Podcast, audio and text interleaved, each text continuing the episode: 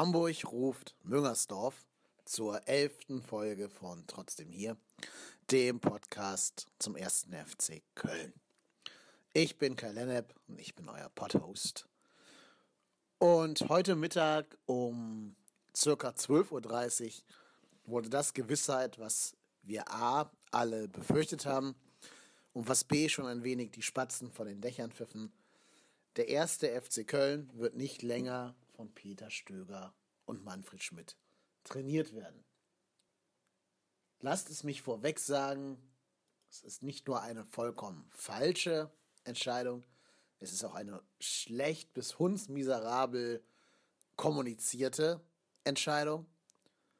Und ich finde diesen Zeitpunkt vollkommen unnachvollziehbar, selbst wenn ich die Entscheidung gut fände, was ich ja bekanntlich nicht tue. Ich versuche das Ganze jetzt irgendwie aufzurollen, wobei das alles so konfus und uneindeutig war, dass man Probleme hat, die Ereignisse überhaupt zu rekonstruieren. Alleine schon deshalb, weil sich Spinner und Werle auf dieser Pressekonferenz, auf der die Entlassung von Stöger verkündet wurde, selbst widersprochen haben. Also mir ist zum Beispiel nach der PK gar nicht klar geworden, wann jetzt eigentlich der Entschluss gefasst wurde, den Stöger Peter zu entlassen. Zuerst wurde gesagt, am Freitag haben wir uns entschieden. Dann haben wir sich zusammengesetzt und heute entschieden. Dann plötzlich hieß es, nach dem Hoffenheim haben wir schon die ersten Gespräche mit anderen Trainern geführt. Ja, und alles in allem, es machte alles überhaupt keinen Sinn. Es war komplett konfus. Und leider, leider muss man sagen, wir sind wieder da angekommen, wo wir vor viereinhalb Jahren waren.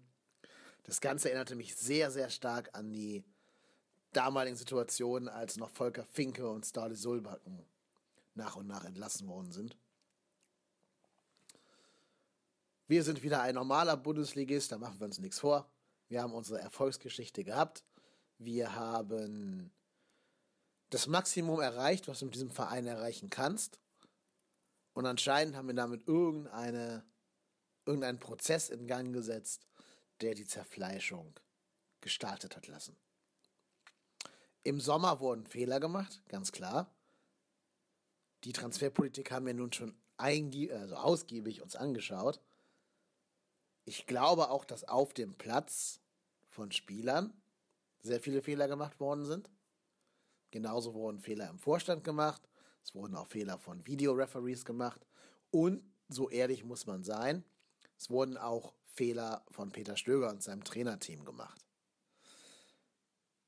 Aber, jetzt kommt das große Aber, mit dem, was wir da haben, was noch zur Verfügung steht, kann auch der größte Wundertrainer der Welt nichts rausholen. Selbst wenn der FC jetzt irgendwie Pep Guardiola aus dem Hut zaubern würde, der würde den Abstieg auch nicht mehr verhindern. Ich meine, ehrlicherweise muss man sagen, ja, mit Guardiola oder, oder Tuchel oder egal, hätte man vermutlich mehr als jetzt gerade drei Punkte aus 13 Spielen. Aber der Abstieg an sich, der steht halt fest. So. Und das heißt, du musst dir eigentlich Gedanken machen, welcher Trainer am ehesten ein Team aufbauen kann, das in der zweiten Liga aus jungen, hungrigen Spielern besteht und den Wiederaufstieg sofort in Angriff nehmen kann mit den restlichen modesten Millionen und der Kohle, die man halt für Horn und Hector bekommen wird. Da habe ich in Episode 10 schon, schon lange drauf rekurriert, das muss ich jetzt nicht wiederholen. Wenn ich alle Trainer durchgehe, die auf dem Markt sind, finde ich den geeignetsten Mann dafür diesen Peter Stöger. So, den hatte man in den eigenen Reihen, jetzt nicht mehr. Das heißt für mich, die sportliche Führung des ersten FC Köln glaubt noch daran, den Klassenerhalt zu schaffen. Ist vielleicht auch ein Stück weit deren Pflicht und deren Verantwortung, dass sie anders als ich, der hier ein kleiner Podcaster bin, nicht schon die zweite Liga ausrufen dürfen.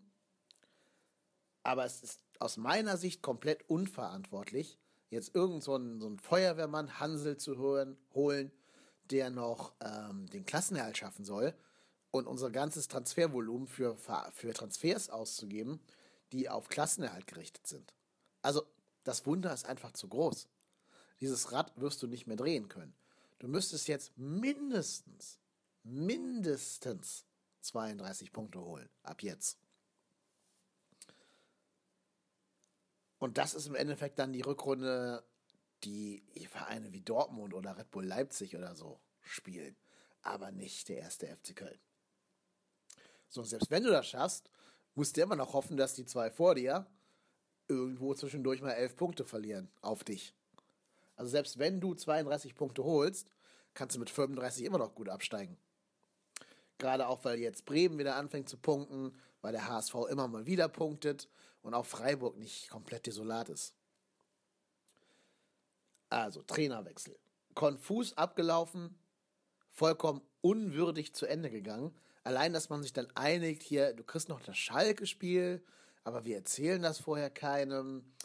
Und ähm, ja, da musst du jetzt irgendwie durch und dann gehst du auch noch ins Sportstudio oder, oder in die Sportschau und darfst dann noch in die Kamera reden, aber darfst nichts sagen, weil das Ergebnis soll erst Sonntag verkündet werden. Und dann machen wir eine PK, aber die PK machen wir ohne dich. Deshalb weiß eh jeder schon, was passieren wird. Vorher müssen noch die Anwälte kommen. Also, es ist alles super dubios und erinnert an extrem unseriöse Zeiten. Und dann muss ich halt auch sagen, wenn ich als FC zur Entscheidung komme, dass es mit Peter Stöger nicht mehr klappt, und man hat ja auch rausgehört, dass da zwischenmenschlich einiges zu Bruch gegangen ist von beiden Seiten. Da war Peter ja auch relativ deutlich, ne, dass er sich da also sehr, sehr viel Vertrauen gespürt hat, dass es verloren gegangen sein soll und so weiter. Und auch die FC-Führung sagte, dass man sich im zwischenmenschlichen Bereich nicht mehr ganz grün gewesen sei. Und ich muss sagen, die letzte Woche war auch mehr von Aktionismus geprägt als die ganzen viereinhalb Wochen vorher. Also es begann bei dem Rauswurf von Kugel und diesem, also der wurde nicht rausgeworfen, der wurde degradiert, ja, okay. Und bei diesem äh, Überprüfen der Spieler, ob die feiern gehen oder nicht. Das war, glaube ich, schon auch der Moment, wo Peter Stöger sich selber in dieser Krise dann so ein bisschen verloren hat. Vermutlich, weil er auch wusste, dass er nur das Schalke gespielt hat und danach halt eben nicht mehr Trainer sein würde. Naja, sehr, sehr, sehr, sehr, sehr schade. Nur ich denke halt, wenn ich als FC-Führung der Meinung bin, es passt nicht mehr zwischen Mannschaft und Trainer und zwischen uns als Vorstand und Trainer und diese Meinung, wie Spinner es gesagt hat, nach dem Hoffenheim-Spiel angefangen hat zu gären, dann muss ich meine Konsequenzen nach dem Hoffenheim-Spiel ziehen. Denn da waren wir noch nicht abgestiegen. Wenn also mein Fokus auf den Klassenerhalt geht und nicht auf Neuaufbau in der zweiten Liga, dann hätte ich da Konsequenzen ziehen müssen. Dann hätte man da irgendwie einen Labadier aus dem Hut zaubern müssen und dem mit einem äh, Dreivierteljahresvertrag ausstatten müssen und nochmal alles auf diese Karte, kurzfristige Motivation und Feuer unterm Hintermachen äh, entfachen müssen. Aber egal, was man getan hätte, man muss sich im Klaren sein, man hätte sich immer, genau wie jetzt, den großen, großen Unmut der Fans zugezogen. Und in all diesem Desaster bin ich ein bisschen froh oder ein bisschen stolz sogar, wie die FC-Fans reagiert haben. Ich habe eigentlich noch nie erlebt, dass irgendwann mal ein Trainer entlassen wurde und eigentlich niemand das gut fand.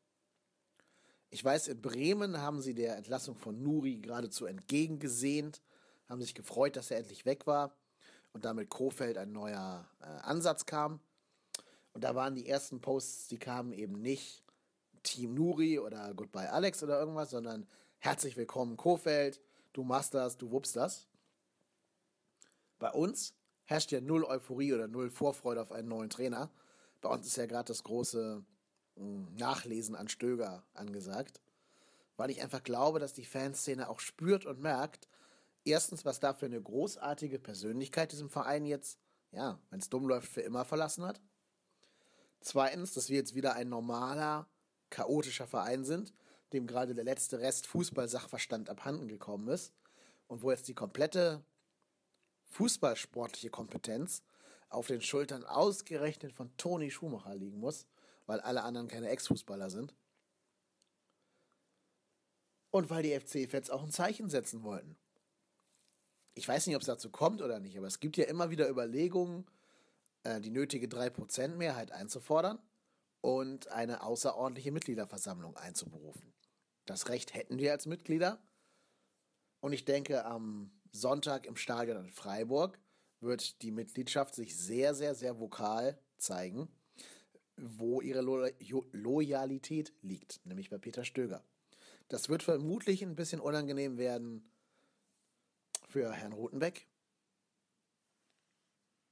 Ich finde ganz gut, dass man mit, also sein Co-Trainer Kevin McKenna ist. Das wäre vielleicht jemand, der von seinem ganzen Standing her im Verein und so weiter äh, die Wogen ein bisschen glätten kann. Aber leider wird Rutenbeck hier nicht den Empfang kriegen, den er eigentlich bekommen sollte, weil er nichts dafür kann. Der hat mit dem ganzen Desaster nichts zu tun. Seine einzige Rolle in dieser ganzen Eskapade war es, sich schon am Samstag von der Mannschaft, also von seiner U19, äh, zu verabschieden. Und damit ja im Prinzip schon zu ermöglichen, dass diese Info leaken kann. Ist natürlich auch wieder scheiße, dass dann irgendwer von diesen U19-Spielern das anscheinend an die Presse durchgesteckt hat. Aber das ist nun mal die heutige Welt. Da musst du als Rotenbeck vielleicht auch ein bisschen schlauer sein und das nicht den Jungs schon vorher sagen, sondern die irgendwann mal beiseite nehmen und dann, nachdem das alles der Presse mitgeteilt wurde, nochmal zum Mannschaftsessen einladen und sich da verabschieden oder so. Ja, vor allem, weil ich gehe davon aus, der kommt ja im, im Januar zurück in die U19. Wenn er es nicht drei Spiele in Folge gewinnt, wird er ja eher nicht Cheftrainer bleiben. Vielleicht ist ein Platz für ihn als Co-Trainer im Trainerstab des neuen FC-Trainers. Ich werde hier jetzt keine Namen diskutieren, noch nicht. Das mache ich gegebenenfalls in der Winterpause, wenn bis dahin noch nichts klar ist. Ich bin nur dagegen, jetzt irgendeinen, ja, so einen Momentaufnahmentrainer zu verpflichten, der jetzt gerade bei irgendeinem Zweitligisten einen ganz guten Job hat, aber unter Vertrag steht. Da bin ich eigentlich auch aus ethischen Gründen ein wenig dagegen. Ja, ich habe mir jetzt das erste Interview mit Rutenbeck angeschaut und ähm, macht soweit einen sympathisch normalen Eindruck. Ja, was soll man über ihn groß sagen?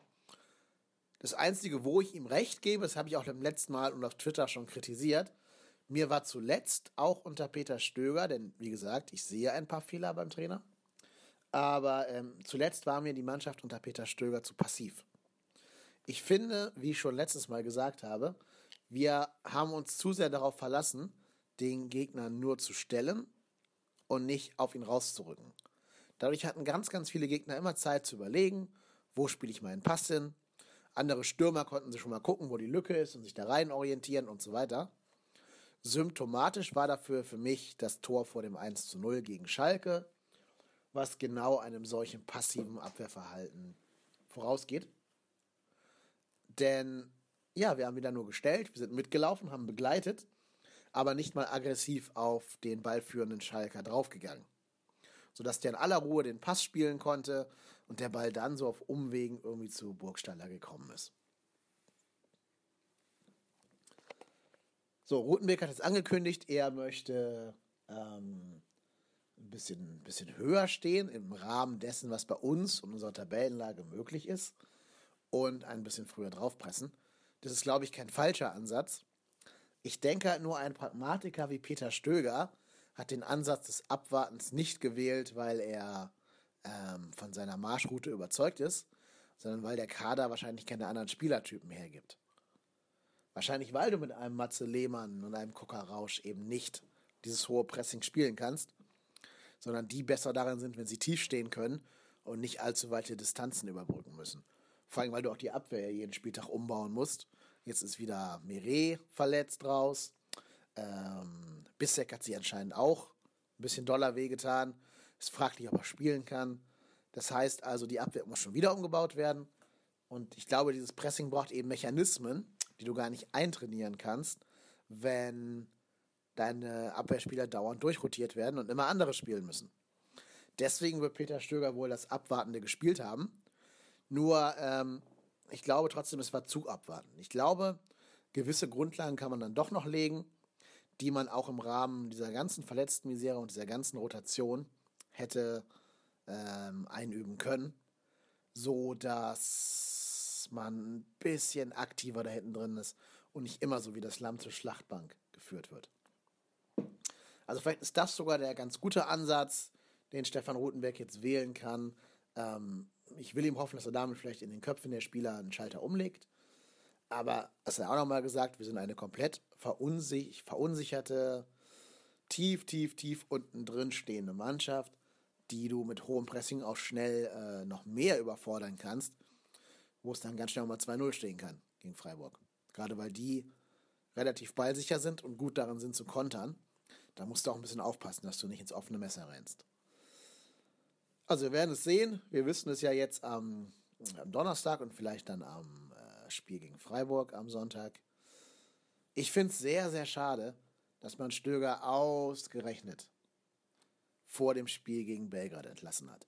Also bei all dem, was ich gerade an Kritik geäußert habe am Zeitpunkt der Entlassung, dass er entweder zu spät kommt oder viel, viel, viel zu früh, hat man ihm auch sein Finale der Mannschaft und seiner Story, die er mit den Jungs geschrieben hat, genommen. Belgrad wäre für mich das logische Ende einer Ära gewesen. Er hat uns da reingeführt in den Europapokal.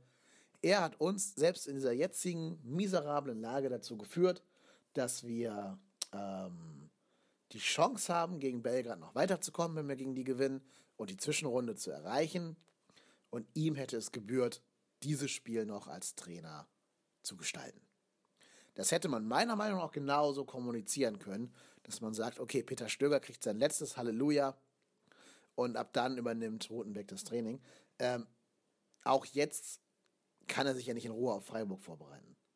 Auch jetzt muss er sich auf Belgrad vorbereiten, der neue Trainer oder Interimstrainer, muss sich auf Belgrad vorbereiten und kann erst am Freitag mit der Vorbereitung auf Freiburg beginnen. Insofern hätte das auch nichts geändert. So, aber so wird es für immer eine unvollendete Geschichte bleiben. Und ja, ich kann nur hoffen, dass die Mannschaft jetzt vielleicht sagt, wir tun es für Peter. Wir hauen für Peter jetzt Belgrad weg und erreichen die Zwischenrunde. Alleine auch, um die Fans ein bisschen zu versöhnen. Denn das ist auch klar, im Moment herrscht gerade null, null Stimmung am Geisbockheim von Seiten der Fans. Die Vorstand-Rausrufe werden am Sonntag und, und vorher schon in den Auswärtsblöcken von Belgrad äh, deutlich zu vernehmen sein. Die Stimmung ist am, Siede, äh, am Nullpunkt. Und egal, wen du als neuen Trainer präsentieren wirst, der wird eine richtig schwere Hypothek haben. Wenn das nicht gerade Thomas Tuchel sein wird, wirst du da ja irgendeinen Trainer bekommen, der ohne große Vorschusslorbeeren bei uns anläuft. Und der wird es verdammt schwer haben, sich gegen dieses Erbe von Peter Stöger zu behaupten. Im Moment ist für mich die persönliche Gefühlslage gerade wie nach einer, einem, einer, einem Beziehungsende nach vier Jahren, wo im Prinzip vier Jahre lang alles super lief und dann ein halbes Jahr es gekriselt hat. Und ich glaube, wenn man dann irgendwie einen Monat später eine neue Freundin hat, hat dies auch sehr, sehr schwer, sich an der alten zu messen. Naja, ich bin gespannt, wen der FC da präsentieren wird. Es läuft ja auf eine eher kleine Lösung hinaus. Ich hoffe nur, sie sind smart genug, jemanden zu nehmen, der für den Aufbau in der zweiten Liga stehen wird. Von mir aus kannst du auch dem, dem Roten Weg, wenn die entsprechende Leistung so ist, wie sie ist, die Chance geben. Als U19-Trainer sollte er vielleicht ganz gut darin sein, Talente einzubauen. Der dürfte ja auch noch unsere clubinternen Spieler, die schon länger dabei sind, noch kennen, ähm, die seine U19 also durchlaufen haben. Vielleicht Ötchan zum Beispiel, dürfte ihm kein Unbekannter sein. Und ja, ähm, das Problem ist nur, ich weiß gar nicht, was der FC Köln zuerst machen will. Wollen die jetzt zuerst einen Sportdirektor verpflichten, der dann den Trainer verpflichtet?